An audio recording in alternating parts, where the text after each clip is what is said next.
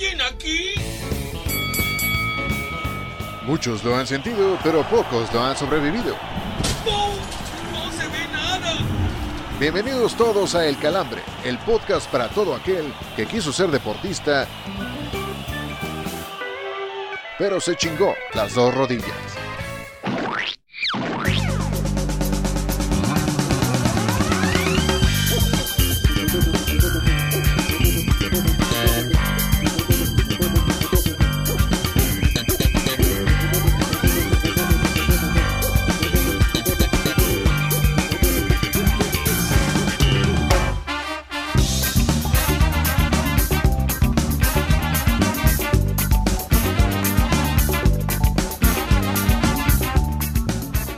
Caballeros, qué alegría poder saludarles en este que es el noveno capítulo de nuestra cuarta temporada. Realmente sigo sorprendido cómo es que hemos llegado a estas alturas del partido ya prácticamente en los penales y nos siguen escuchando. Se merecen más que unas chelas, prácticamente, prácticamente se merecen un whiskol de aquellos caros que me estuve chingando el fin de semana. Fuerte abrazo hasta tierras oaxaqueñas. Ah, ya sé, ya sé. La verdad es que no sé cómo estoy grabando, todavía traigo cruda, pero quiero abrazar sincera y honestamente a estos grandes caballeros a la distancia. Primero, el señor Oscar Rojas, qué alegría poder escucharlo nuevamente, caballero. ¿Cómo estamos, señor Ramos? Un saludo también al señor Cantú, a la voladora. Un placer, un privilegio, un episodio muy especial que tenemos hoy. Y también yo quisiera mandarle un gran abrazo y un beso enorme a las personas que me han estado echando la mano a salir de este pinche tema. Que traigo pellizcada la espalda baja y nomás no me puedo mover, ando todo, ando todo churido, pero pues ahí vamos, eh, poco a poco. Gracias a las personas que han estado pendientes de esta situación. Un abrazo para ellos. Abrazo, abrazo, ya no, ya, ya, ojalá pronto le dejen de picar la espalda baja, señor, señor Rojas. Señor Héctor Cantú, qué alegría saludarle también. ¿Cómo estamos? ¿Cómo estamos? Bien, contento con el, con el hecho de poder saludarlos una semana más. Seguimos vivitos y coleándonos aquí en Querétaro, que ya es, ya no es poca cosa, güey, después de lo que pasó. Mi Highlander, No, no. Exactamente. No, no, no. Mi Highlander del amor. Pensamos que nos quedábamos sin el Mariano Osorio del calambre. Pero a- a- alguien que sin duda siempre está romántica, horny y demás. Querida voladora, ¿cómo estás? Alerta de blooper, alerta de blooper. Si quieres saber quién fue el calambrón que la cagó, espera al final del episodio para escuchar todas nuestras fallas. Mi querida voladora, así que a ver, vamos a tratar de llamarla nuevamente. Por ahí. Voladora, ahí andas. Dice que no, que le vale verga. Pues no, a- ahorita vamos a, a recordar las redes sociales. Con nuestra... Ahí está, ahí está. Estábamos a punto de desafiliarte del gremio, querida voladora, y que ya te quedaras sin tus puntos del Infonavit de este mes. ¿Cómo estás, voladora? Bien, aquí les estaba diciendo es que aquí la, la tecnología me jugó chueco, sacó el micrófono, pero les estaba diciendo que, que estoy sentida, porque tú sí este, quieres abrazar al señor Cantú, al señor Oscar Rojas, pero para mí ni un triste abrazo. Es que el tuyo va con tamal incluido. Pues siempre me quieren meter la USB y ni un, tris- ni un abracito, ni una ida al cine, no manchen. Bueno, pero te vamos a invitar a un café. Oye, por güey, por ahí pero, se corrió el rumor, querida voladora. Pues primero mejor este. oye, güey, pero la voladora ya trae, ya trae tono de, de político ahora con esto de que agarraron al pinche bronco. Y yo te voy a decir que no, que no me has cumplido, que yo quiero un abrazo. Ah, qué voladora. Quiere, Ah, quiere ¿qué pasó, abrazos. No venga usted a Está hablar- chingando la inteligencia artificial. No pero- venga usted a hablar de abrajo. Que tenemos pruebas de que el señor Cantú votó por cierto personaje, entonces creo que no debe hablar de esos temas. Sí, sí, ya, ya. Esos temas no, por favor. Así que, voladora, arráncate con las redes sociales. Como no, con tanto gusto, acuérdense que nos pueden encontrar y escribir en las diferentes redes sociales. Estamos en Facebook como el Calambre Guión Podcast, también en Twitter como el guion bajo Calambre y también en Instagram como el Calambre Podcast para que nos escriban y vean las fotos eh, prohibidas que les tenemos en nuestras redes. Correcto, muchísimas gracias, voladora. Próximamente estaremos abriendo el OnlyFans de El Calambre, ya que esa plataforma se puso de moda entre muchos, muchas, más bien exconductoras de, de, de, de deportes. Pero bueno, vamos a, vamos a seguir con lo nuestro. Y el calambre de la semana, más que merecido. Miguelón, por favor, dime una cosa. Dime. Dime que el calambre de la semana se lo vamos a dar a Mauri Vergara por ese pinche. Ah, ya sé.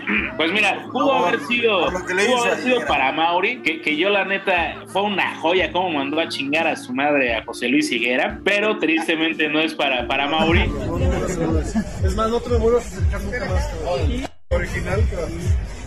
Además, tú eras el encargado, aquí, aquí vamos a platicar algo rápido. El señor Héctor Cantó era el encargado de designar quién se llevaba el calambre y ya se lo había dado, no sé por qué, jodidamente a Christian Pulisic, pero después los gloriosos Pumas, y, y miren que soy azul crema, pero los, los gloriosos Pumas pusieron una pin, un pinche estate quieto a los agrandados que decían que la MLS, que ya nos están alcanzando. El mismo Juan Reynoso abriendo el paraguas entre semana y no, es que esta liga es muy fuerte. Pues chingaron a su madre y los Pumas de la universidad se doblegaron 3 a 0 empatando la serie entre el New England Revolution o Revolution como les dirían por ahí en Por alguna favor, ha- habla en el castellano que habla mi maestro Raúl Orbañeros y Marín. Exacto, exacto. New England Regulation, por favor. Regulation, regulation. Eso es, pues chico. terminan por empatar a la serie. Primero doblete de Juan Dineno y después Sebastián Saucedo al 59 para así poder forzar la tanda desde los 11 pasos en Ciudad Universitaria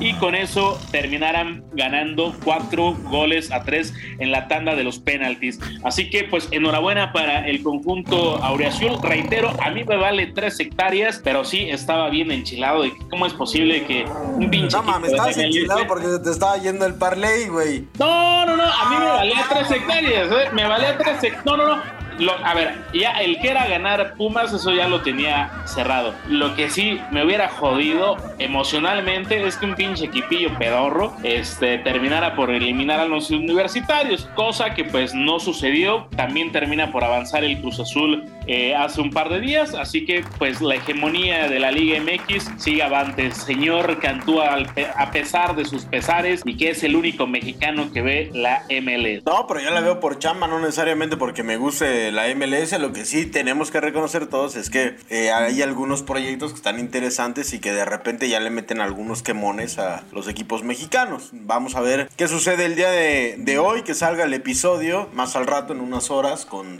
con León, que también tiene que remontar un 3 por 0. Señor Rojas, pues merecido el calambre para los universitarios. Sí, es nada que agregar a lo que han dicho ustedes. Además, a mí me da un chingo de gusto porque el técnico del New England Regulation es un dolor de es un dolor de huevos, es, es tan agradable como una piedra en el riñón. El señor Es el Bruce Lin Arena. May de la MLS, güey. Ya está bien puteado, ¿no? ¿Es el quién? Sí, sí, sí. El Lin May. No, bueno, y, y te viste, y te viste decente, ¿no? Ese cabrón es tan agradable con una patada en la entrepierna, tal cual, el pinche Bruce Arena, cagante como él solo. Qué bueno verle la cara retorciéndose con Lilini y los buenos con los festejaba ese cabrón. Y este, pues sí, la verdad, Pumas, eh, pues dejando, dejando bien a la, a la Liga MX contra estos güeyes que, que de verdad hay dos o tres que sí, no mames, ¿cómo es posible que sean futbolistas profesionales? Pero bueno, habrá dos o tres mamadores que digan que la MLS ya está alcanzando a la Liga MX porque así conviene a sus intereses. Cámara culero, yo acabo de decir algo. No, no, no, no. Yo iba, yo iba a es- a especificar un nombre de Fernando Ceballos de Fox Sports. que Ay, ese por cabrón- favor, el Día de También. Muertos todavía no llega, Rojas. Ya sé, güey, pero antes de que empecemos a cantar la de Recuérdame, yo quería sacar eso de mi ronco pecho. O sea, lo mencionaste y de los que nos están escuchando no tienen ni puta idea de quién sea. Pero Por bueno, eso, para que lo googleen y lo puten también.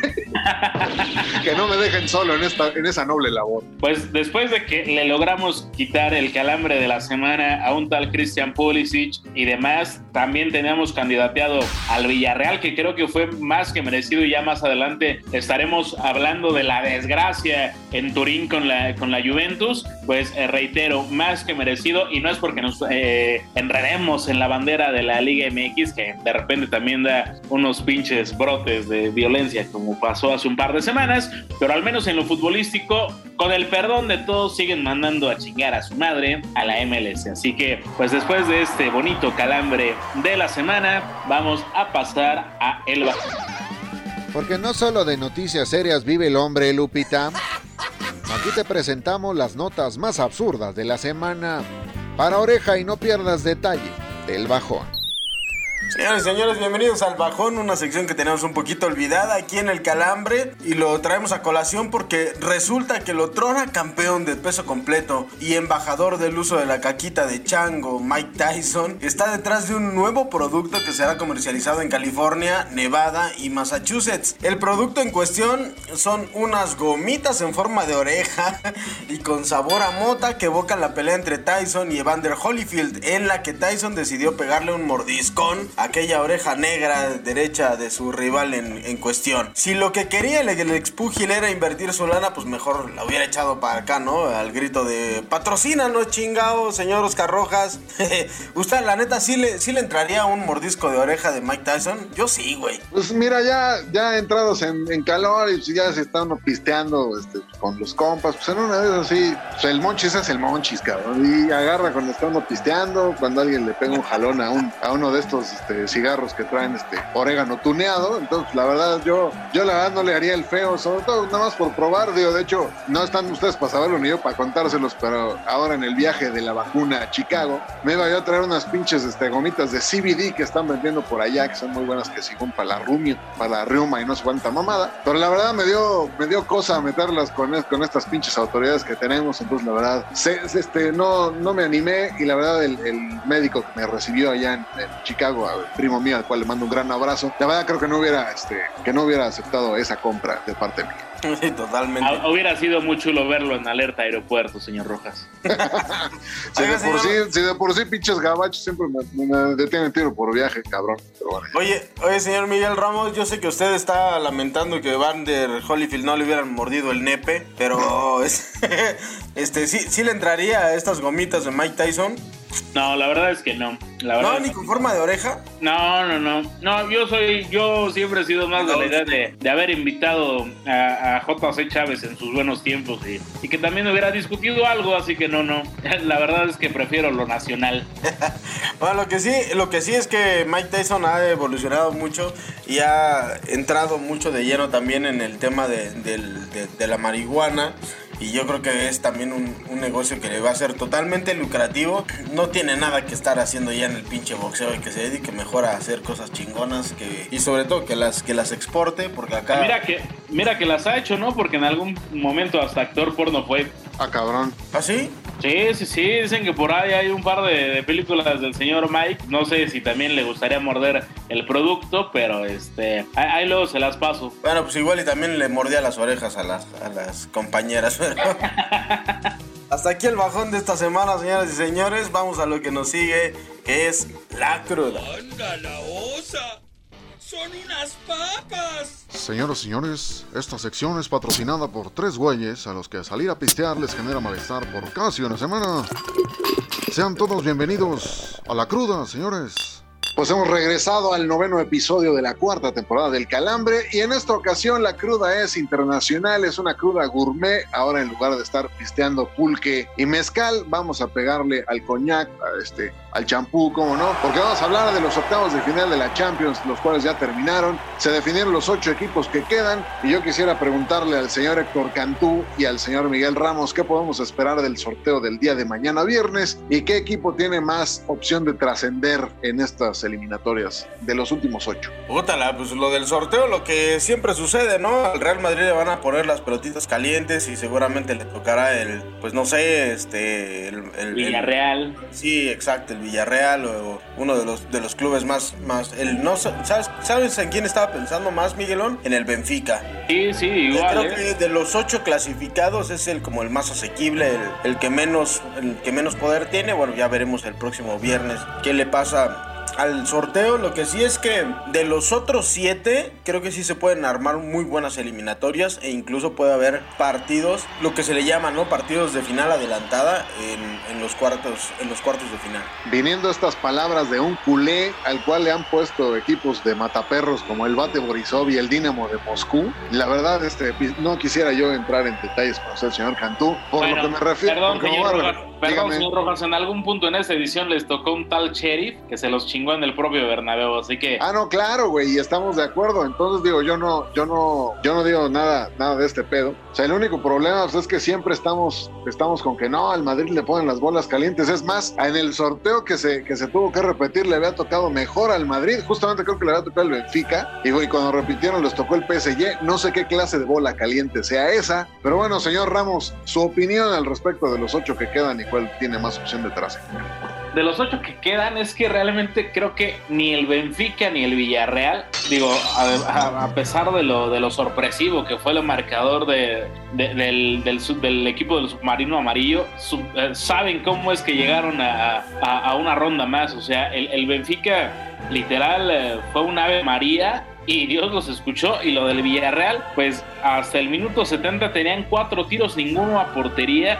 Y después terminaron mojando dentro de la desesperación, obviamente, del equipo de la Juventus. Yo creo que acá el, el- el el Atlético de Madrid también terminó sacando oro y además an- an- ante un Manchester que no tiene ni un carajo. Pero mm, sí, sí, coincido con el señor Cantú. Se pueden hacer llaves muy atractivas y pues los ingleses que están ahí constantes y sonantes, creo que pueden ponerle mucho tono a la siguiente fase. Perfecto, estoy de acuerdo con usted, señor, mi estimado señor Ramos. Y a ver, preguntarles de la en la ronda siguiente, ¿cuál creen ustedes que sea la decepción? Yo sé que está medio cabrón atinarle, pero a ver, quiero, quiero, este, quiero escuchar sus palabras sabias, señor Miguel Ramos. La decepción yo creo que puede ser ya el Atlético de Madrid. Digo, ¿por qué ya? Porque la verdad se enfrentó ante un, ante un Manchester, lo reitero, ¿no? Ante un Manchester United gris, opaco, dejé incluso de- evitando el 1 a 0 cuando estaban empatados. Y, y lo de Diego Pablo Simeone, ojalá ya a estas alturas del partido, este, independientemente de que ya, ya colocó Herrera, que además también muchos están diciendo que no, ¿por qué no nunca lo puso? Y la chingada, pues es que la neta también Herrera ha tenido temporadas para arrastre con el equipo colchonero, no merecía por, por qué ser titular, pero eh, Diego Pablo Simeone, el Cholo es el mejor técnico pagado del mundo, del mundo, y, realmente le han llevado lo que ha querido, eh, es digo, guardando las proporciones, es el, es el Almeida que nunca pudo tener Chivas bajo el control total. O sea, el Cholo Simeone tiene el control total del equipo colchonero y los resultados que ha dado han sido peor que a cuentagotas. Señor Cantú, No estoy tan de acuerdo con Miguel Ramos, pero eh, yo me voy a ir por, la pregunta que usted hizo previamente. Yo creo, tengo dos candidatos. El primero el Liverpool, el Liverpool, que creo que no hizo tan buena eliminatoria contra el Inter. Hay momentos, hay lapsos de los 180 minutos donde lo vi muy bajo de nivel, como eh, carente de ideas y sobre todo del, eh, de lo que estábamos acostumbrados a ver con el Liverpool. Y el segundo, creo que puede por ahí palmarla también muy cabrón el Real Madrid. Después del, después, y no, no, no es nada personal, señor Oscar Rojas, no se lo tome, ya, ya se están subiendo los colores a la cabeza. Este, no, no es nada, no es nada por mi barcelonismo, pero creo que también el tema que se, se infló demasiado al equipo del Real Madrid después de esa eliminatoria contra el PSG. Entiendo que el Real Madrid está en muy buen momento, pero creo que esa eliminatoria se debió más al mal momento del PSG, a, los- las malas decisiones del PSG, que al buen accionar del Real Madrid. Entonces, dependiendo del sapo, será la pedrada, es decir, dependiendo del rival, si le toca a un rival donde se pueda medir bien el Real Madrid, yo creo que ahí puede ser una gran decepción. pues a mí nadie me preguntó, pero yo la neta creo que el Manchester City puede ser la decepción y me baso en lo siguiente. En los partidos recientes de la Premier no le ha ido nada bien, de hecho la ventaja que tenía sobre el Liverpool, sus perseguidores se ha reducido prácticamente a un punto, este y además el Liverpool con un juego con un juego pendiente y además la eliminatoria del City en, el, en la vuelta tampoco es así como para escribir a casa, ¿eh? entonces en una de esas también a Guardiola me le andan este me le andan echando, sobre todo si le toca un equipo como el Liverpool o el mismo Bayern, ¿no? Que, que le han que, que saben este, jugarle a los equipos de, de Don Pep. Pero Oye, bueno, yo sé- espérame, yo sé que no está en la escaleta, pero ¿qué va a pasar con el Chelsea desde su perspectiva? ¿Le va a ir bien en la Champions a pesar de todas las restricciones que tiene? híjole, no sé. O sea, de- depende mucho de. Era una puta historia chingoncísima como de... Ah, no, claro, ¿no? estaría, a estaría pesar de huevos y que. a pesar de todo. Ahí estamos, ¿no? Llega, De sí, pie. claro. Campeón. de pie como meseras de Sanborns. Pero, Sí, sí. pero ¿sabes qué? O sea, ¿sabes? El, el único, yo la, la única desventaja que le veo a esto es que tal cual, en algún momento, y lo hemos visto con, con equipos emproblemados aquí en la Liga MX y, en, y con otro tipo de equipos allá en, en- del otro lado del charco, que eventualmente, a pesar de, de tener muy buen equipo y de tener todo, todo este desmadre, me parece que, que en una de esas este, ya lo, lo que acaba sucediendo fuera de la cancha termina por, termina por permear dentro. Entonces, pues, no, mira, yo, yo igual que tú esperaría que, que el Chelsea defienda su campeonato hasta el final contra todos los pesares, pero, este, pero sí, la verdad, yo no sé si alcancen a llegar a las semifinales. Igual estamos hablando antes de que, de que sea el sorteo, pero así como se ven las cosas, si les toca un rival choncho, la verdad no veo cómo lo pasen. No Sí, sí, además también habrá, habrá que esperar si es que el autobús que los lleva al estadio pues no se queda sin gasolina porque este ya, ya, ya también tienen el pendiente aquel y, y reitero,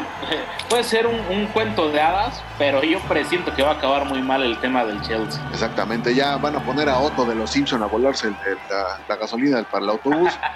Pero bueno, oigan, y este, con estos ocho clasificados, ¿qué, puedo- qué- ¿cómo podemos decir que está el fútbol europeo? ¿Sí se nota la diferencia entre ligas? ¿No se nota? Este fue, Ah, fue llamada de total, petate. Señor, señor Cantú, dígame. Total, perdón por arrebatar la palabra, pero sí, o sea, ya de entrada que la Premier tenga tres, tres invitados y la Liga, la Liga de España, tenga tres más, ya te habla del poderío, o dónde, dónde- mejor dicho, dónde están el mejor fútbol en Europa. Está en Inglaterra y está en España. Y es triste porque de repente hubo como momentos que, la Bundesliga hizo esfuerzos eh, para poner otro tipo de, de competidores en la parte de arriba, ¿no?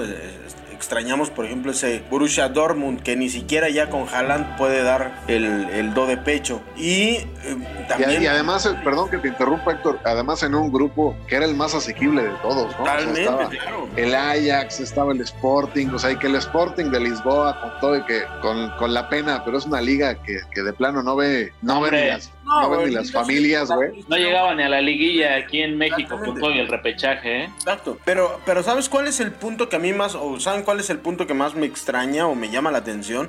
El de Italia. El fútbol de la Serie A se ha desmoronado en los últimos años de forma brutal. Y ya no podemos hablar solamente de la Juventus, ¿no? Que era como el último gran referente desde que estaba Cristiano, que fue como el- la última carta que tiraron sobre la mesa. Se fue Cristiano y ya no tenemos nada en la Serie A. O sea, el Milan da pena, el Inter da pena, la Juve da pena, que acaba de quedar eliminado. Entonces, Bueno, el Inter le dio medio, medio batalla al Liverpool, ahí está, ahí este. Sí. Y, y eso, por Fue ejemplo, muy, fue muy raro, fue muy rara la, la victoria de los Bueno, el ingleses juego de en ida y Italia. dejaron ir eh, opciones más que claras. O sea, la verdad es que sí se notó mucho la diferencia. Yo creo que fue más lo que dejó de hacer el Liverpool que las, las buenas acciones que tuvo la Juventus en el, eh, perdón, el, el Inter en el juego de ida. Sí, y, y que además también hay que recalcar, yo creo que de los más consistentes era el Inter y le tocó uno de los gallos más fuertes, en este caso el Liverpool de Club, pero la Juventus de, de Massimiliano Allegri sí, sí da tristeza verlos, ¿eh? porque no, no nada más dan el batacazo en esta Champions, en Liga también eh, han, han estado dando tumbos de desgracia y incluso ya ni siquiera están peleando en la parte alta, ¿no? Hoy, hoy termina por ser más fuerte un Napoli, un Milan está incluso peleando, bueno, que dejó de pelear en la Europa League, que no alcanzó para nada en la Europa League. Claro, reitero, también le tocó un gallo fuerte como, como era el Barcelona. Un Barcelona venido a menos y creo que ahí el Napoli Exacto. tenía, tenía todo para poder avanzar o, o al menos a- hacer algo más decoroso y que no les pintaran la cara como lo hicieron en el partido de vuelta. Pero ya, ya la Juventus, después de que el Inter le, le arrebató esa hegemonía que, que tuvo por tantos años, pues literal le desinfló el globo de a de veras porque ya, ya esta Juve no, no da las garantías y mira que te lo digo porque me ha hecho perder montones de parlays las últimas eh, semanas, eh, ya no da garantías como lo era anteriormente, ¿no? Y reitero, tan no da garantías que el Napoli, la Lazio, un Milan que también de repente juega de lágrima, eh, están por encima de ellos. Hasta la Roma de repente en la, en la Liga de Italia pinta más. es. Y eso que el proyecto de Mourinho arrancó en tercera como bochito. Pero bueno, y el, Ah. para ustedes, ¿cuál sería la final ideal con las combinaciones que se pueden dar en estos cuartos de final? Empiezo con usted, señor, este, parecido a un estandopero, señor Miguel Ramos. Mamón, este. Yo creo, yo creo, yo creo que dentro de lo, prudente que podríamos encontrar eh, sería una, una, final entre, entre clubes ingleses. Eh, yo sí le pondría la fichita a Liverpool y dentro de la historia de Cenicientas y que sería extraño y, y además yo no sé si el Chelsea llegara a la final y que también tendrían que ver qué pasaría con los premios económicos que otorga la UEFA, o sea, si sí si, si, le otorgarían el premio económico al Chelsea, pues eh, para mí sería una, una final ideal o también un Liverpool Real Madrid. Señor Cantú.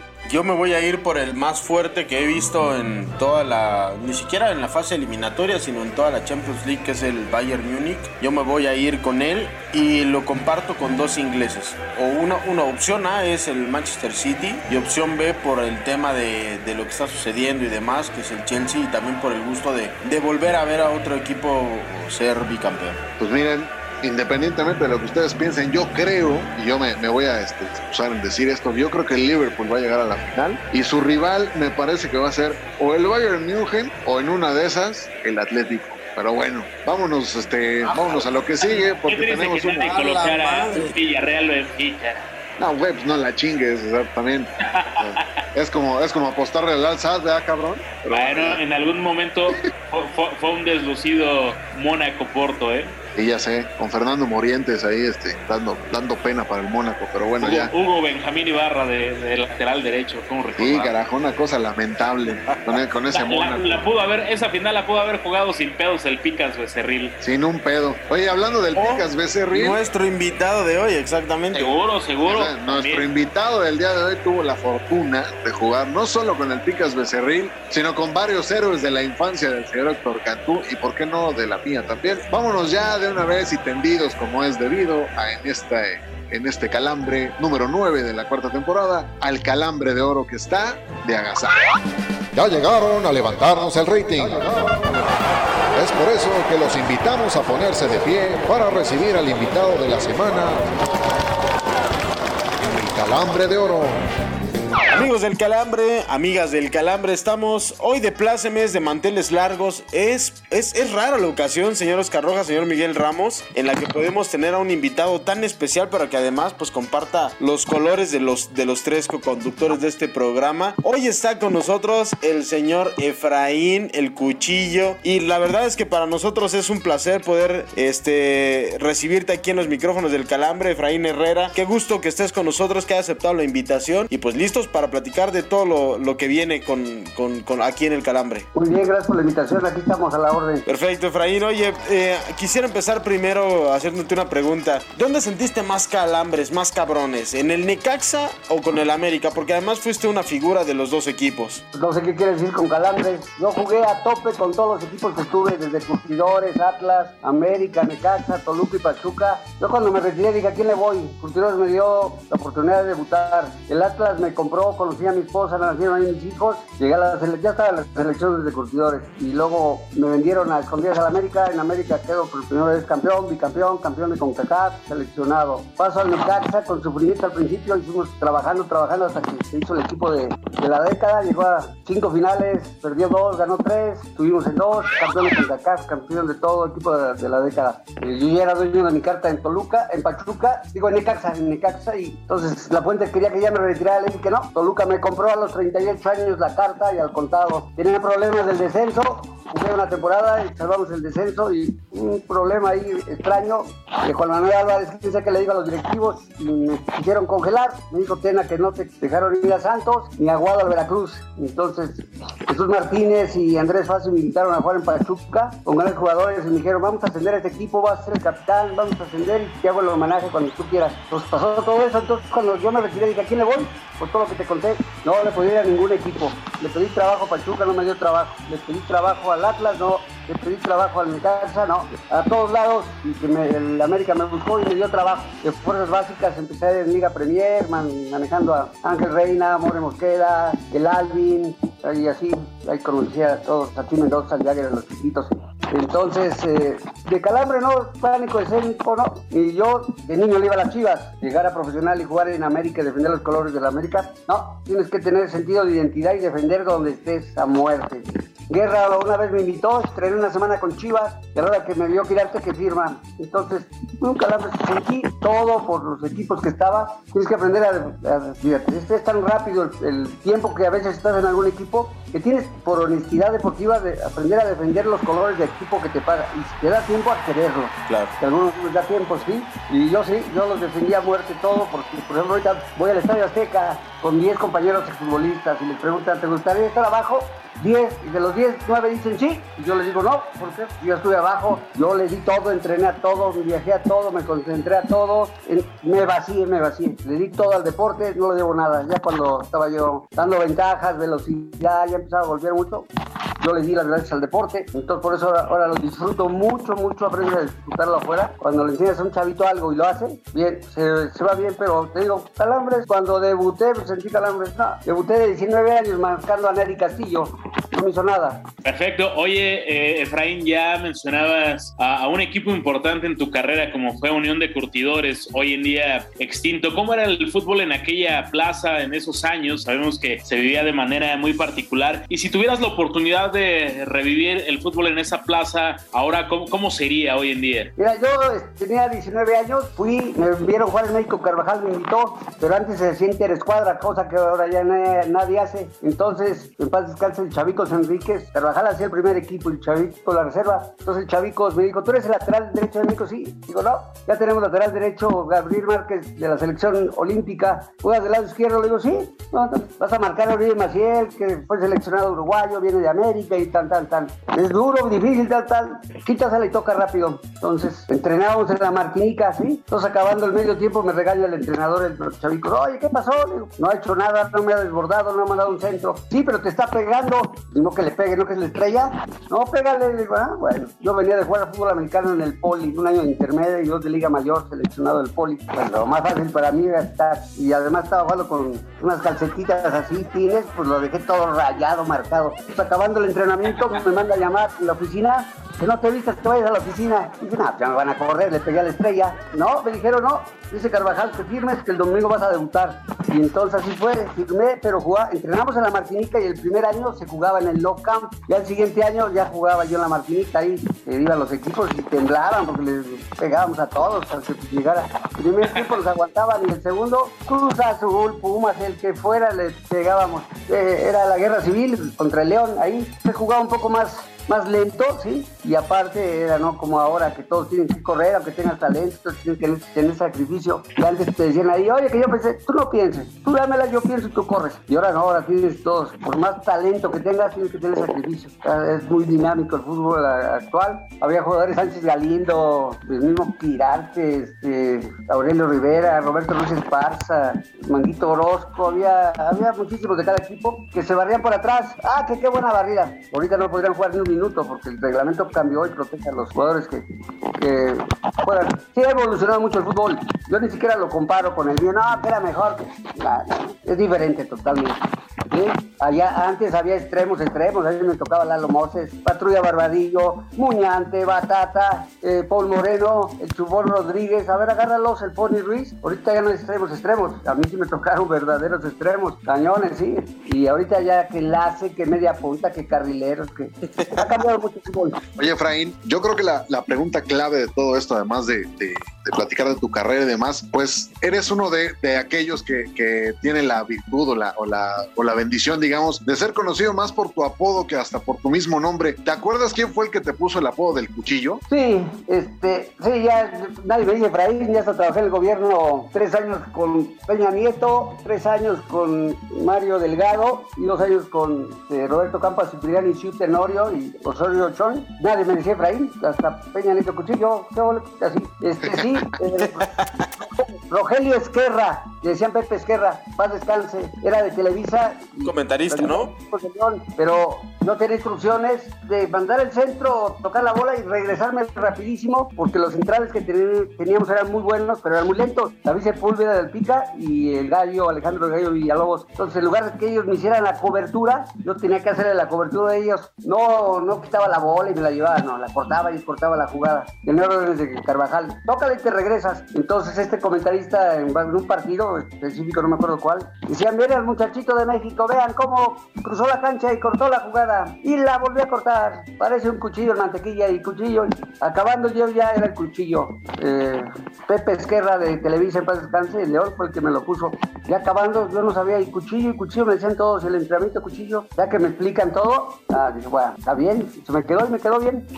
Oye, pero al final de cuentas sí te gustó el, el- el apodo desde el principio y además después te sentiste muy cómodo también siendo el cuchillo Herrera, ¿no? El mote con el que todo el mundo te conoce y la historia del fútbol te conoce. Coincidía porque yo en México de chavo yo le ponía apodos a todos y había un perrito que se reía, caricaturas, patán. Ajá. Yo me puse patán, y era después de y todo. Entonces jugué fútbol americano y ahí me decían panbol, porque venía del fútbol soccer, panbol, panbol. Entonces cuando llegué allá a León me dijeron, ¿cómo te dicen en México? Le digo, no, no tengo apodo. No les dije nada, no tengo. Entonces me pusieron ese, quedó pero perfecto, perfecto, la mejor forma de jugar y todo. No era por este, faulear ni tantos, porque entonces, cuando me retiré jugué 558 partidos en primera división y 42 en primera, jugué 600 partidos de, de liga, así, parte de los eh, con CACAP, no cuentan eso, de amistosos y seleccionados, eh, preolímpicos, este, jugué panamericanos, todos esos no. Pero a mí me expulsan el último partido que me hace una jugada extraña Rafa Márquez y le pego en el suelo, me lo tumbo. Entonces ya me paré y cuando llegó Gilberto Alcalá le digo, Gilberto, ya ni la saques, ya me voy. Nomás se rió. Soy el único jugador que expulsó solo. Pero en mi despedida yo hablé a la federación y les pedí por favor que quería que me prestaban a Gilberto Alcalá con su cuerpo para mi despedida. Sí, sorpresa, jugó mi escuelita contra la de Pachuca, luego traje a los curtidores, mis compañeros, contra los veteranos del Pachuca y luego ya los amigos del cuchillo contra el Pachuca. Estaba en la banca Cardoso, Arinaga, el, el Conejo, bueno, tenía, sobraban jugadores dirigiendo la puente y este, a lo que voy, los árbitros llegaron a mi partido, cinco árbitros de Gafete Internacional, tal, tal, tal, y llegaron, me dieron un reconocimiento, así, de, de parte de los árbitros, De juego limpio. fair play en el fútbol mexicano, fair play. Me dieron un tapete de, de- de FIFA de ellos, ese reconocimiento y una playera negra con amarilla que era de árbitro. En 600 partidos tuve 12 expulsiones, nada más. Dos fueron por alegar doble amarilla, dos campales, una contra León Curtidores y el otro América Guadalajara. Pero es, es- es nada. Hay jugadores de Zambuesa, en tres años en América los usaron creo 14 veces, 13. Sí. De año le metían 12 por, a- 12 por temporada, Roberto Luis Esparza y todo. Yo me quedé así. Me dijeron, de los, eres de los jugadores más limpios del fútbol mexicano. Sa- sa- Saludos Jamás. al Cheto Leaño. Jamás en, la- jamás en toda mi carrera, 21 años, lesioné a un solo jugador. A mí me fracturaron los dos pómulos, las costillas, los dos puntos, los metatarsianos. Tengo 17 operaciones y yo no lesioné un solo jugador. A ver, ¿cómo era tu, tu, eh, tu estilo de, de estudio? Es decir, ¿te daban los videos y tú los estudiabas? ¿O la verdad es que tú llegabas a la cancha y ahí veías más o menos de qué pinche cuero salían más correas y el Efraín iba a lo que iba? No, yo veía partidos, pero no por estudiar al que me iba a tocar. Yo analizo todo. Tú estás viendo un partido, un correr, yo estoy viendo cómo está parada la defensa, cómo corregir, cómo esto, dónde puede eh, la jugada avanzar y todo. Analizo a todos, a, a mis compañeros, a mis rivales y no nada más a que me toca permanentemente. Inmediatamente, ya sabías, este güey la toca, este se la tocan acá. El Chupón Rodríguez jamás entraba de primera.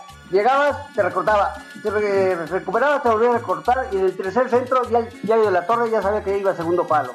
¿Sí? Paul Moreno chiquitito te encaraba, este, el Pony arrancaba y se paraba, Donizetti una potencia, era un caballo, Patrulla Barbadillo también arrancaba, Muñante una velocidad, Muñante, había un secreto que me lo dijo un jugador que se retiró, Cuchillo, así como soy de lento, a mí no me dice nada Muñante, ¿por qué? No sabe burlar hacia adentro, póntrenle por fuera, un lateral que se te pone por fuera, dice, me voy por dentro, Muñante no sabía, se volvía loco, se ponía por fuera, como decía, ¿para dónde burro? Y se volvía loco Muñante con eso, siendo que era jugadorazo todo lo que te dije, jugadorazos, este, y luego, por ejemplo, en América, eh, hubo un problema en un partido amistoso de un árbitro y Tena, le fue a buscar el árbitro bronca Tena y Tena se lo sumó, entonces lo castigaron 10 partidos de primera división, siendo que Tena no había hecho nada, entonces yo jugué de central en América el primer año 10 partidos, hasta que le quitaron el castigo a Tena.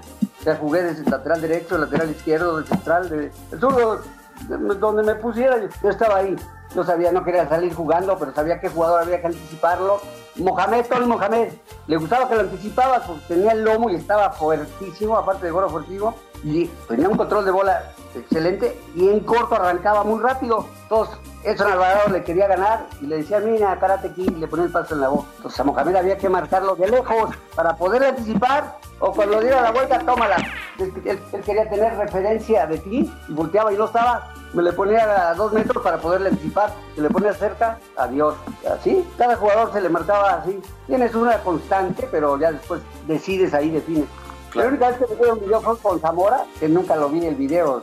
No, sí, este, te digo, esa vez la fuente estuvo duro. Y digo, ¿puedes marcarlo? ¿Puedes marcarlo? Le digo, ya, mano, ya te dije que sí. Se le ocurrió la brillante idea de editar, pidió que le editaran jugadas de, de Zamora y me subió al décimo piso con llave en el elevador y dos guardias. Me dio una videocasetera VHS y dormí yo solo. Mañana en la mañana te pregunto. Y en la mañana me dice el ratón Zárate, ¡eh, fiera, leyenda, máquina! ¿Te viste el video? Te voy a ver, estás loco. Dice, no, vení, vení. Y lo mete a la videocasetera y lo adelanta, lo atrasa, lo rebobina. Para que yo baje con el cassette, se lo doy a la fuente y me dice, oye, ¿puedes? Digo, Manolo, ya no, es la sexta vez. ¿Me vas a meter o no? Le dije, ya, no se pregunta si puedo, ¿no? Ya te dije que sí. Y sí, lo marqué eh, la primera vez bien y todo. Yo lo había visto un partido que Scoponi despejaba precioso y a él le gustaba que le anticiparas porque con la cadera te pegaba aquí en esa que es la dormilona. Dije, ay, y aparte, cuando volteaba Zamora era buenísimo, buenísimo, ya estaba ya centro y gol, bicampeón de goleo Hermosillo dos años seguidos. Zamora lo hizo bicampeón. Entonces, este, primer partido concentrado, concentrado, concentrado, y me acuerdo que ya después con el paso del tiempo veo un video de una entrevista del perro Bermúdez después del primer partido a Zamora, Zamora que destrozaba a todos, ya había jugado en Europa. Dice, no, no, este chavo me agarró el ritmo, el modo, pero el segundo partido lo voy a lo- loco. Dice, lo único que le reconozco, dijo Zamora estas palabras, le reconozco al cuchillo que no me hizo ni un foul. Yo ni cuenta me había dado, no sé, concentrado, concentrado, porque cuando marqué a Misael, Espinosa en Guadalajara, los eliminamos, a lo- al minuto 5 que me amonestan, dije, "Ay", y la puente me reclamó, le digo, tranquilo, tranquilo. Entonces dije, iba a jugar bien, ahora voy a jugar mejor. Y ya estaba eh, amonestado, yo lo sabía. No me hizo nada Misael tampoco. Oye, eh, Efraín, ahorita platicabas un poco acerca de, de, de Necaxa, de tu relación con Manuel Lapuente, con el Ratón Zárate, con Aguinaga. Eh, yo quisiera preguntarte algo del vestidor de ese equipo. Eh, ¿les, hacía, ¿Les hacía ruido, por ejemplo, tener que jugar eh, de locales con tan poca gente? ¿Qué se decían entre ustedes de, a ese respecto? No, al principio hubo, mira, primer, los primeros años estaba Cayetano Rey, luego llegó Luján Manera, luego el Maño Ruiz, y empezó a haber gente, gente, gente. Me acuerdo que un partido se suspendió en el Estadio Azteca en medio tiempo y Peláez, que era el capitán, le dijo, oiga, ¿qué, ¿por qué los pende? Falta de garantías. Dice, Oiga, nomás está la mamá del cuchillo, mi mamá y 100 personas que mi mamá les invita a los coolers y los gritan y pues lo suspendió. Este, sí, al principio no había gente, llegué a ver con Mael Herrera, cuando llegué al Necaxa se ponían esas bolsas de, del pan, De pan. Creo que les da pena del Necaxa, pero el equipo fue trabajando, trabajando, trabajando, llegaron buenos jugadores, Aguinaga, llegó Ivo Basay, la gente dice que no iba nadie, no, metíamos 10, 5, 10, 15 mil, pero el estadio 10, 15 mil es, es nada. Sí. Y acabo el domingo el de mujeres y había mucho más gente. No, nosotros con estadio lleno, estadio lleno contra Cruz Azul, todo en contra, azul, azul, lo mismo que jugar a puerta cerrada o Cuautitlán, nos matábamos. No, crecimos tanto y el vestidor era fabuloso porque la puente quería hacer disciplina y nosotros salíamos y le tocaba a alguien. Ya daba dinero, 200 pesos, lo que sea, salías y ya estaban los refrescos, y una charola así mortal de sopes, tlacoyos, flautas, de todo, y olía hasta afuera, y de, la, fuente llegaba dinero así, el que se ve local, el preparador físico llegaba, oiga, denme, denme, y agarraban, y aparte cada martes hacíamos asado, estaba muy leve, no era de tanto tomar asado, ahí convivir y tirarse de verdades y todo. Luego la Puente no hablaba con todo el, el plantel, hablaba global con todos y luego lo sacaba y nada más hablaba con Peláez, Nachito Ambriz, Aguinaga, Ivo Basay y creo que García, era la quinta de ellos, hablaban, con los demás ni los pelaban. Este, te digo, el vestidor era muy bueno, Ivo le pegaba a todos, bueno, Ivo así broncas. Y me acuerdo, no, me acuerdo por qué me, la Puente se le ocurrió mandarme a la reserva, la segunda. Esta, ya, la- ya lo había hecho un día contra, contra Nesa, que estaba Reynoso. Entonces a mí me llamó, me dijo, ven, ahorita voy a hacer que me enojo y que te corro y que vas a la segunda. Vas a entrenar cabrón. Y el domingo te presentas, vas a jugar y vas a marcar a Mohamed. ¿Sí? Súbete para allá. Llegando a la junta, Cuchillo está separado, que te vayas. Y le dice a los muchachos, muchachos, mañana quiero que traigan la lista de todas las medicinas que toman. Vamos contra Nesa, vamos a pedir antidoping. ¿Sí? Tú, Edson, quiero que trabajes muy fuerte porque vas a marcar a Mohamed. Ahí estaba José Antonio Reynoso, jugaba con nosotros el hijo. Había la fuente que se le iba a decir a Reynoso. Yo entrené cañón, el domingo llego, juego, no hay antidoping y Mohamed no hace nada y les ganamos 2-0. Esa fue la primera y hay otra que la puente otra vez me vuelve a castigar y me manda allá. Yo analizo y creen que reacciono más. Empecé a entrenar mucho mejor, mucho mejor, mucho mejor y le decían el tío anda volando. Entonces juntaron los jugadores y me dice Basay, prepárate que vas a venir. Prepárate y cuídate, güey. Yo ya tenía yo mes y medio preparándome, estaba mejor que el primer equipo. Y le dijeron estos cinco que se juntaban con la puente, Manolo, queremos ser campeones. Yo también sí, pero para ser campeones tiene que estar acá arriba con el equipo, el cuchillo. Tiene que estar y tiene que jugar. Ah, pues tienes, a ver cómo le haces. Y Manolo le dio la orden a Basagastegui, el lunes ya me presenté. Cuartos de final, vamos a Tecos, marcar a Donizetti, que estaba bien difícil, me ayudó el flaco Esquivel y todo, no me hizo nada. Bueno, siguiente partido contra Chivas, Misael también me, la predestinó. Ya el otro, este, el de Zamora, sí, pero equipos con los que estuve empezando por América, la fortaleza del equipo es el vestidor. No hay más, el vestidor. El zurdo López me daba dinero los lunes. Me decía, te lo ya te dio, sí. Haga quilombo, haga asado, vete chupe, viejas, todo, pero empiece a, a putear cabrón. Tú no corres y todo y así. Nos decíamos unas verdades terribles. Eso sí, el miércoles entrenábamos doble con el zurdo, terrible, en la mañana y en la tarde. Pero los lunes ya te dio el dinero, me decía, "Tena, sí, Alfredo, aquí está lo del asado. Hágalo leve, hágalo fuerte, hágalo así. Y la fortaleza del equipo es el vestidor y el cuerpo técnico. Acá en zurdo había Juan Carlos Avelléndez, su auxiliar, hacía grupo. Acá estaba Basagliategui, un rato estuvo fácil. eh, eh, igual, tienes que. Lo que aprendió la Puente, la Puente no le hablaba igual a todos. A Ivo nunca lo banqueó. A Pelas llegó, le quitó el gafete de capitán a la banca. Usted ve todo a la banca, a la banca, todos a la banca, aunque sea un partido dos. Y acabando la temporada, le digo, oye, Manolo, este, ¿por qué no sacaste nunca a Ivo? Dice, ¿cómo lo vas a sacar? Está más loco que la-". Y a Nicolás dice, ¿y a quién meto? Nicolás y abajo estaban, no sé, creo que hasta mi raje, ya no me acuerdo, Arturo Baez. Mañanos estaba también ahí, ¿no? También y- juntos, y ya, nos fue bien. Este, dice la fuente, no, no, no, a Ivo tenía que estar ahí. Agarró bien el equipo, me dijo un día mi esposa, porque yo llegué al Necaxa y jugamos un partido en Tapachula. Medio tiempo, se había comido dos goles Nicolás. No mal, pésimo. Y vamos a salir al segundo tiempo. Le digo, Nicolás, ¿qué? Quédate en el vestidor, ¿no? Si quieres, güey. Es lo mismo contigo. Quédate. ¿Cómo lo oyes, güey? Yo soy ganador y esas mamadas aquí no. Yo, como yo te lo digo al chile. Quédate, güey. Es lo mismo. Ah, se enojó. Pasó el tiempo, pasó el tiempo, pasó el tiempo, pasó el tiempo, ya más o menos un año. Y le dice mi oye, ¿cuándo se volvió, bueno Nicolás? Que llegó a ser el mejor portero, récord de minutos sin goles, seleccionado, nos dio el título Nico. Y cada que se ponía pedo, me decía, cuchillo, nos volvimos súper amigos, somos. ¿Te acuerdas de aquella vez que me hablaste bien feo? Le digo, sí, tenías razón, tenías razón. No había tocado fondo, estaba yo enterrado, estaba, estaba muerto.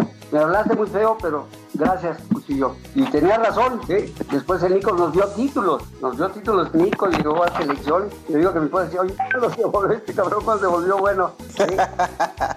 El partido contra, fíjate, imagínate, el equipo que teníamos tan balanceado, equilibrado y la fuente la, estaban en la banca Luis Hernández y Ratón Zárate, nomás, eran banca, entraban de cambio, porque era Guinaga, Telares Ivo. En la banca Ratón Zárate, Luis Hernández, Manuel Sol, estaba ahí, estaba, bueno, estaban había buenos, Edson Alvarado, Marcel Mendoza, había, había plantel, ¿no?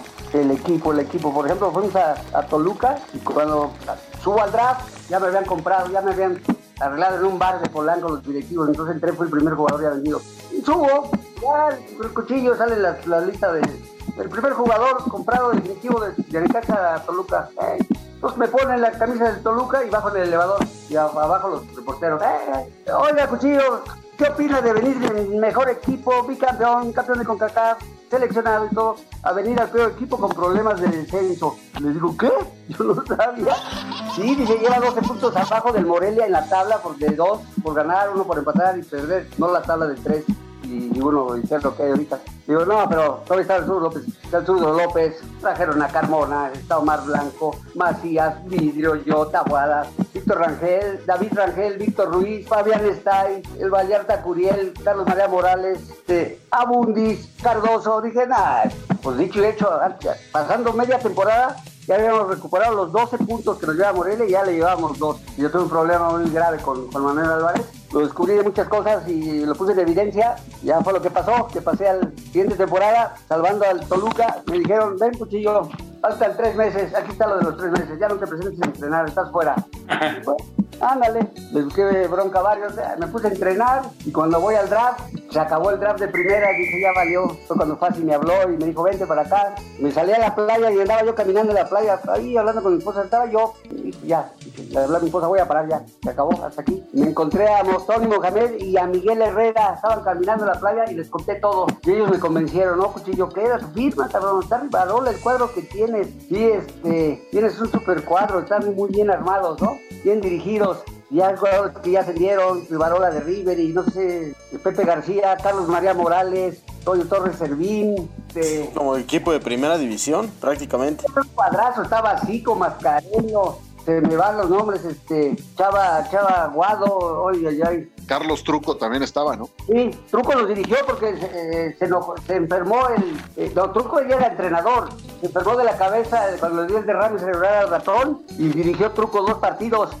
Pero le tenían unos celos, un temor a Truco y se metió fácil, se recuperó el ratón y todo. Pero Truco estaba ahí, era pero bien positivo y todo. El ascenso lo dirigió Andrés Fácil. El ratón le dio el derrame, ya estaba acá en su casa, llegamos en avión y se había perdido porque salió en medio tiempo. Se perdió, caminó y nos, nos tuvieron que encontrar hasta el otro, otro día. El ascenso así en, persona fue Andrés Fácil que dirigió. Estaba el, el Petróleo Moreno, este, de central, que venía de Tampico, Bustos, un central Bustos que está mal de la rodilla, pero así la rifó. Yo del lado izquierdo, Beto Rodríguez de Pumas, del lado derecho, y este, el portero que ahora es directivo de Cholos, Nacho Palau. Eso, de primera, eso fue el ascenso de primera, A, ¿sí? Y digo que estaba así, teníamos un cuadro y también asado cada martes, cada martes, cada martes, cada martes. Imagínate que ascendimos, en el draft hacen la junta y el Toluca, el Ojitos Mesa se entera que yo pertenezco al Toluca y me mandan a llamar y subo y le brinca y me dijo, con el dolor de mi corazón, no tengo ni cara para verte de lo que hicimos por culpa de este loco. Casi acabamos con tu carrera, nos demostraste. Y ahorita la Ojitas Mesa ya tiene su equipo y todo. Y nos dio, dijo, Cuchillo Herrera se merece un homenaje. Regálenle su carta o si no, denle plata, pero yo no lo voy. Entonces me, me volvieron a regalar mi carta. Se para Lebrija y habla ahí, le dice a Víctor Garcés que estaba ahí. Quiero hablar. Club de Fútbol Toluca quiere pedirle, saliéndose de todo protocolo, autorización para regalarle la carta al Cuchillo Herrera. ¿Están de acuerdo? Aplauden. Si no, pídase la mano. Ah, todos. Llegó Enrique Borja dice, yo te la regalé hace cinco años, ahorita otra vez.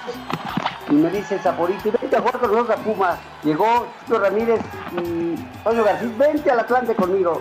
Y se va a empezar, lo va- se negocia esta mañana porque es jugador libre. Y me dice, Fasi, eres nuestro capitán. Ah, Jesús Martínez, vente con nosotros. Me voy con ustedes, pero me van a pagar bien. Ya me quedé en Pachuca, ya estando en primera división en Pachuca. Íbamos súper bien, súper bien, súper bien. Ya con Aguirre, y ahí te va esta anécdota.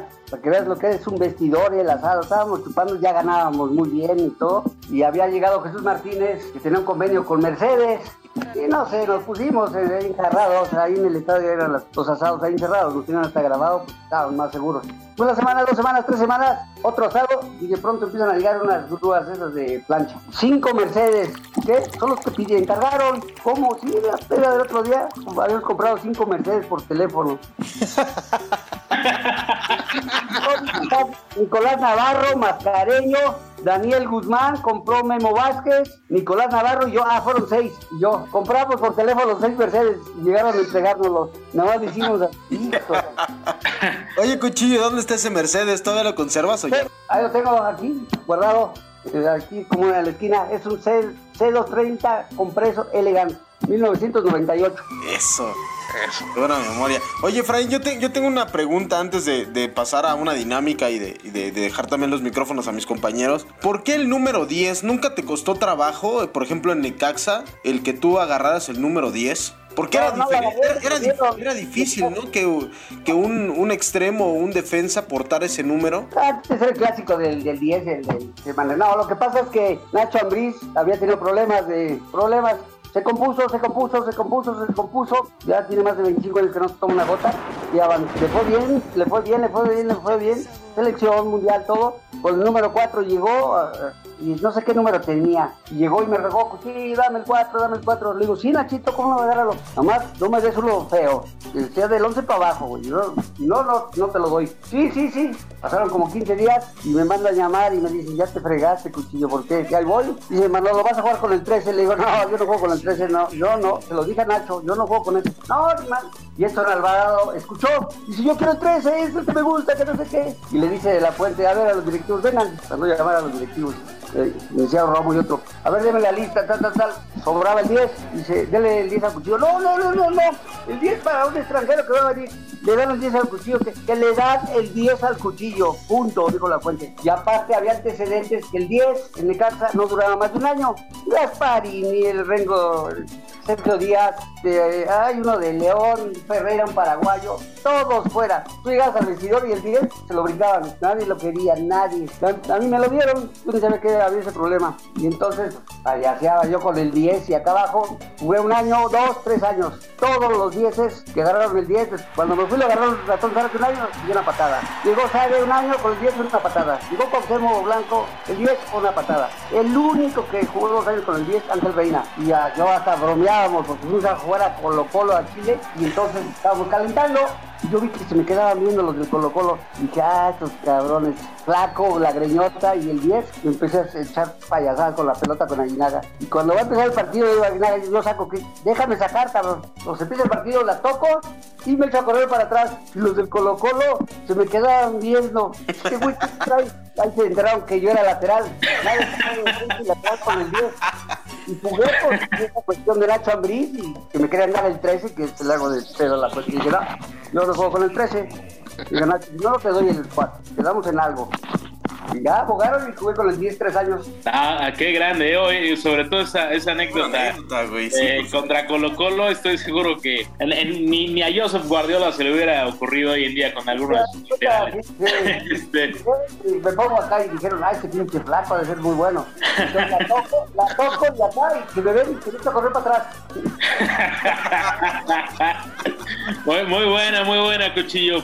Oye, vamos a pasar a la dinámica y pon mucha atención al nombre que le pusimos a la dinámica porque es una joya, ¿eh? Y esta dinámica se llama Guárdame este fierrito con Efraín el Cuchillo Herrera. Así que van a ser puras preguntas filosas y vas a tener que contestar al primer toque, ¿eh? Este, haz de cuenta que es el partido contra Colo Colo y puro primer toque vas a tener que, que aplicar en estas preguntas.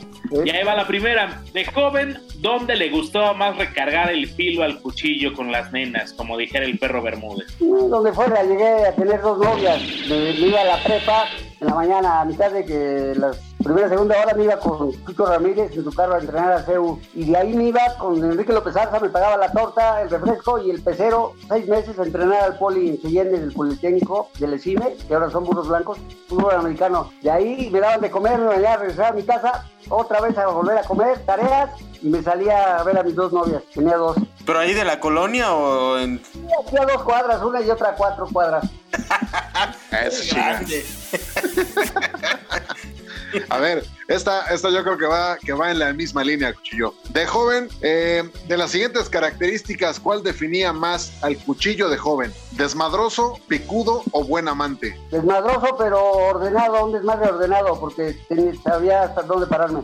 Era muy desmadroso, pero ordenado. Picudo no, no era peleonero. Me buscaban bronca, me lo zumbaba, pero yo nunca busqué bronca. Al que me buscaba, decía, no, no, ya, me, ya, lo madreaba. Era más desmadroso que picudo. Eh, ¿Dó- ¿Dónde aprendiste a meter las manos, Efraín? Porque también tengo, tengo noticias de que te gusta el boxeo. Sí, después del soccer es lo que más me gusta el box. Este, aprendí callejero, mi hermano es más grande que yo. Y era, nos llevaron de niños a él a la clínica de la conducta y, hiperagresividad y a mí hipercinético, además de siempre decían, ese aunque esté así, así se va a morir. Cuando lo veas sentado en la esquina, sentado, nos lo trae que está enfermo. Entonces mi hermano se peleaba, entonces iba atrás de él, atrás de él, era mayor que él, y él sí le gustaba pelear, pelear, y nos peleábamos aquí dos veces por día. Primero fue por defensa y luego ya porque aquí había muchos raterillos y gente acá, iban a buscar y vimos la Valbuena y los de la Moctezuma muy bravos, los de acá de Chacalco. Limpiamos la colonia, los rebotamos a todos. Y sí, me gusta el box, tengo muchísimos compadres, José Luis Bueno, campeón del mundo, Luis Chávez, eh, Finito López, falta mi despedida,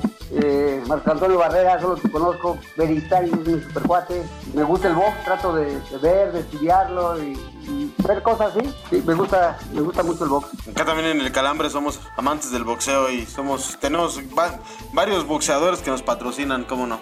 El error que cometiste en el pasado que marcó para siempre tu vida, Cuchillo. No, es que mi papá era militar en paz descanse y ahorita se usa el pelo cortito y a mí me traía el pelo corto y aquí una bolita que se llamaba la broche y ya mi hermano casquete regular y todos aquí, ya iba yo en secundaria y mi papá, no, y no, y un día me, aventó, me dio dinero y no me peleé y que se lo aviento, me corrió de la casa, me, no regresé en tres años, seguí yendo a la ICEF, secundaria 88 y luego la... Ah, fuiste en el 88. Sí, en la, la Balbuena, El doctor Nabor Carrillo Flores. Claro, así se llama Nabor Carrillo Flores.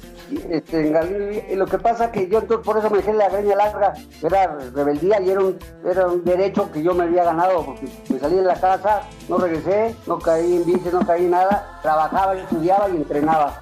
Si fue error, me trae mi papá, no, no creo que haya sido error, yo defendí eso, el desparpajo y el atrevimiento de, de chavo, me traía a mi papá así, entonces, no, entonces por eso traje tres años antes y 21, 24 años el cabello largo, 25 por ahí así. Sí, la buena, la buena época del cuchillo. Sí, sí. Además, Oye, debe- Cuchi- no, no- no soy yo quien para contarlo, pero el señor Miguel Ramos también estudió en esa secundaria, en el 88. Ahí conocí a, a Hugo Sánchez porque yo estaba, Sí, claro. hicieron la Claro, selección, claro, pura gente de bien. hicieron la selección de la secundaria y Hugo estaba ahí chaparrito ahí en algodón, una cinturita, una espaldota. Eres bien aferrado, juegas bien, ¿de dónde juegas? Pues había un equipo aquí muy ordenadito, de tres categorías. Llegabas con tus 20 pesos, te, te llevaban pagando el arbitraje, el taxi, torta y refresco. Y jugabas, y a mí el señor me ponía en dos categorías, entonces yo jugaba dos partidos, cada sábado cada domingo. En niños de 13 años, llegué ahí, quedé un güero alto así, era Chucho Ramírez, y de ese equipo, nada más los tres llegamos, Hugo, Chucho y yo. Era segundo infantil, Hugo me llevó. Y luego en la prepa 7 ya estaba Chucho, que era más grande que nosotros, y Hugo no fue. Fue a inscribirse, en, cuarto fue una vez, en quinto una vez, en sexto una vez, y otra vez que fueron a poner una placa fuera de la prepa 7, agradecimiento por los conocimientos adquiridos. Hugo nunca fue. Andaba de viaje con la, con la selección olímpica, Canes, Vialer, Viarelo, Tulón, no sé qué más, estaban, toda Europa se la pagaban con la selección y nunca fue a la escuela, Hugo en prepa. No sé, en la universidad, que es odontólogo, si fue o no fue, no sé. A ver, Cuchillo, ¿quién era más perro en la defensa? ¿El Picas Becerril, el coreano Rivera o tú? El más sucio era el coreano, Aurelio, terrible, sucio, malintencionado, pero bueno y todo, ¿sí? Así lo dice Reynoso. Y el Picas era muy extraño porque se barría, nunca lastimaba a nadie, pero no, impasable. Pero tenía una jugada que siempre la hacía. Y yo le decía, nada más es mi compadre, se me moría. Venía él con balón, por decir, controlado, y le llegaba uno, yo tenía dos y me la tocaba. Y en lugar de tocar y me desmarco un poquito pa- para apoyo, no, la tocaba y se volteaba como de desdén. Pues yo sacaba un tornillo que Aguinaga lo convertí en pase. Y le decía en el equipo, "Oye, cabrón, ¿cómo, cómo me hace eso? Dice, es que confío mucho en ti. Así el Picas. Pero lo veías venir sus barridas, cuidado, cuidado esas barridas con los zapatos de 6 de aluminio que le sacaba filo, Adidas. Ah, una barrida que alcanzaba 3 metros. Sí. No, pero no era mal intencionado Picas, no era. Y Aurelio sí, Aurelio sí iba a pegar y a, a lastimar y todo. Eh, Aurelio era di- diferente. También fue compañero mío en selección, mucho Aurelio. Y cuando vine a Cruz Azul, mi mamá le vendió un departamento. Me venía mucho a mi casa, Aurelio.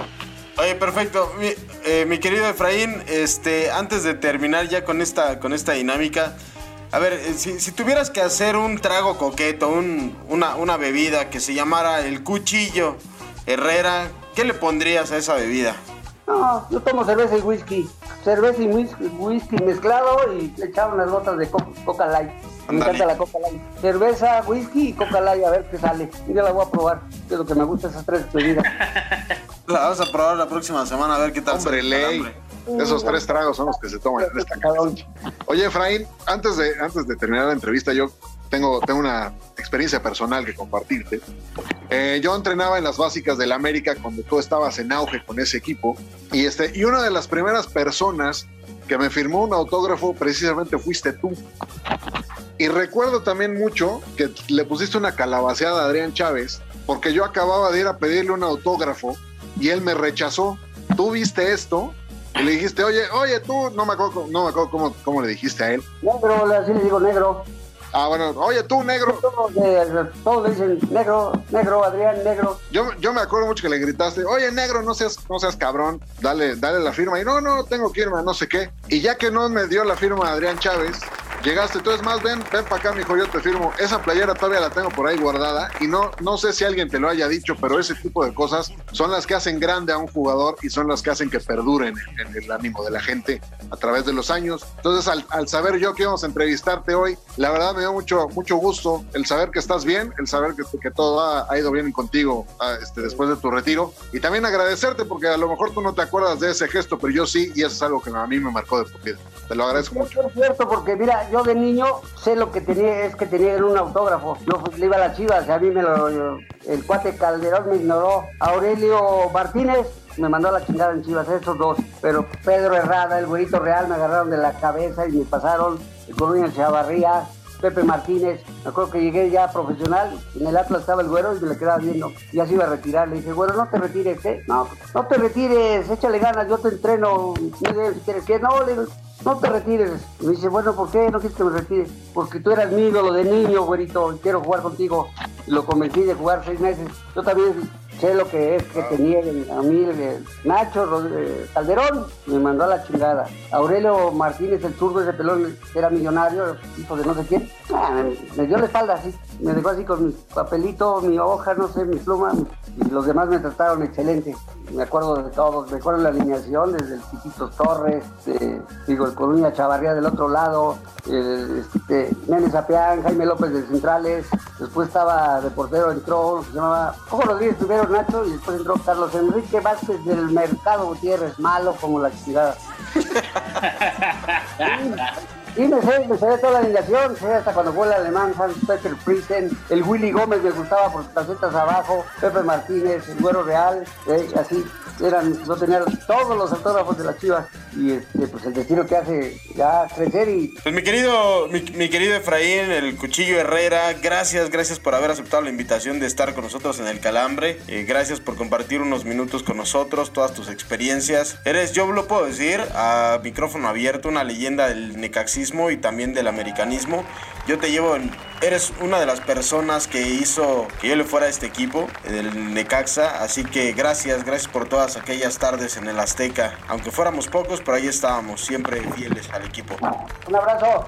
Un abrazo, Un cuchillo. abrazo, cuchillo. Gracias. Para que de esta época te lleves otra cosa que no sean albures y chistes malos, te presentamos los pronósticos del calambre, boludo. Llegó la hora del clásico, del clásico momento en el que se hace gorda y lo hago rico, ¿verdad? Porque son los pronósticos del, del calambre y comenzamos con el partido regiomontano Rayados contra los Tigres, señor Ramos. Rayados contra los Tigres, el clásico de la carne asada. Eh, empate. Señor Cantú, Yo también me voy a ir con un empate. señor Rojas, A ritmo de quiero sentir tu cuerpo juntito al mío, porque vámonos con los rayados de Bucetich. ¿cómo? ¿a quién le irá el Bronco? Pero bueno, es otra historia. El Real Madrid contra el Barcelona, señor Cantú. No, vamos a ir con el Barcelona. Que siga la chavineta de frente. Lo imaginé, señor Ramos. Ah, no, yo, yo voy a la parte lógica. La gana, lo gana el Real Madrid. Y señor, señor Rojas, ya lo sé. Triunfo del merengue, ¿cómo no? Espérame, espérame, espérame. Vamos a apostarle. Una, algo. Un algo. Una cubetita, Un algo. por lo menos. Órale, a los toc, Rojas. a los toc, Dos por uno, si ustedes pierden, Bambi, va. Ay, güey. a los toc. Ya sabemos dónde se va a pagar esa apuesta, pero vamos. Exacto. Puedes continuar Es- con tu labor voladora. Eso, mamona. Muchas gracias. Y el siguiente partido es un clásico, el clásico tapatío Atlas contra las poderosísimas Chivas, señor Oscar Rojas.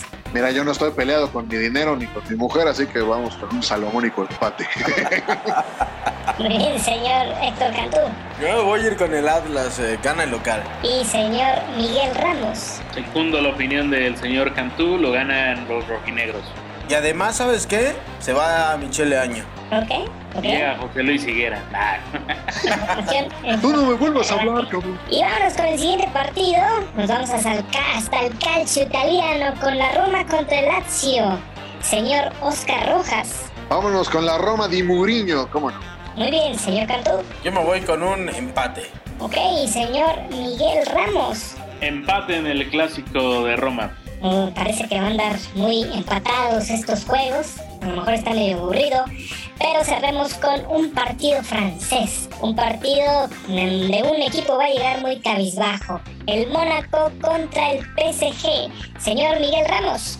Empate. Qué bueno que no hubo en la trivia nada de la Liga de Costa Rica. Gracias a Dios. Señor Oscar Rojas. Vámonos con el PSG. A ver si se les hace. ¿Y señor Cantú? Yo también voy con el PSG. Muy bien, muy bien. Ojalá, ojalá se le haga una al PSG, aunque sea en, en su liga, ¿verdad? Son los pronósticos del calambre para esta semana. Ya saben nuestra dirección, Avenida Siempre Viva, piso número 9, para sus quejas y pues también para patrocinarnos, ¿verdad? El calambre. Pues con esto hemos llegado al final de un episodio más de este calambre. Vaya filo que sacó el señor Cuchillo Herrera en este podcast, así que cuidado si van manejando, no vayan a llegar con los deditos cortados, mi querido Lord Oscar Rojas. Así es, vámonos, gracias al Cuchillo Herrera, que la verdad pudimos fanear a toda madre el señor Cantú y, y un servidor. Este, un privilegio haber, haber compartido con ustedes este noveno episodio de la cuarta temporada. Y si- correcto, si es tienen, correcto. Si tienen Espero- caquita de chango, mándensela al señor Cantú. Espero que el señor Cantú haya grabado con una toalla abajo de su silla este episodio. Es correcto, sí, aquí está. Este, no, no prometo que esté entera y en las condiciones en la que, en la que lo puse, pero bueno, aquí estamos, señor Miguel Ramos, señor Oscar Rojas, como siempre, un placer. Voladora, ¿ahí andas o qué? ¿O ya te volviste a desconectar? No, aquí estamos. Fue una falla técnica. Ofrezco mi más sincera disculpa. Perfecto, perfecto. Te escuchamos a toda madre querida voladora. Las redes sociales, porque por si alguien nos quiere mandar lana o algo más. Claro que sí, acuérdense que los parlays del señor Ramos no son baratos. Pueden mandarle su chequecito, sus moneditas y lo pueden contactar por Facebook en El Calambre-Podcast o también en Twitter como El-Calambre o en Instagram como El Calambre Podcast. Caballeros, Si no les alcanza para mandar monedas mínimo que enseñen el centenario, se les agradecerá. Les mando un fuerte abrazo y gracias, gracias totales por escucharnos en un episodio más de El Calambre. Nos escuchamos hasta el siguiente episodio. Ha sonado el pitazo final de este podcast. Pero no se apuren, que amenazamos con volver la próxima semana. Recuerden que el abuso en el consumo de este producto no es nocivo para la salud. ¿Qué tal caballeros? ¿Qué, qué pasó ahí? Se- al parecer se le salió la pila a la, a la voladora. Vamos a ver si colocar, porque además son de esas chonchas Que se, que gruesas. se meta la gorda, exactamente. Exacto, exacto. Que de la cuadrada a la gorda. todavía utiliza la... Y resulta que esta semana el otrora campeón de peso completo y embajador del uso de la caquita de chango, Mike Tyson,